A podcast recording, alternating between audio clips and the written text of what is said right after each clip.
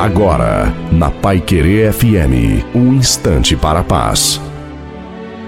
Oi, gente, aqui é o pastor Wilson Tiononi. Pense nisso. Está provado de muitas formas que quem ora vive menos.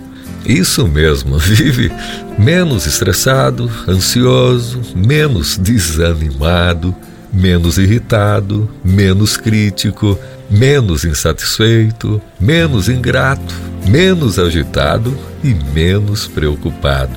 Então, a oração diante de um mundo tão acelerado como esse não deixa de ser um grande preventivo e remediativo para uma vida melhor. É normal ouvir por aí que se correr o bicho pega, se parar o bicho come, mas se orar, o bicho foge. Ei, tenha mais tempo para oração. Ore mais o Pai Nosso de modo meditado e direcionado para você, família, parentes, amigos e comunidade. Saiba que quando o homem trabalha, ele trabalha, mas quando o homem ora, é Deus quem trabalha.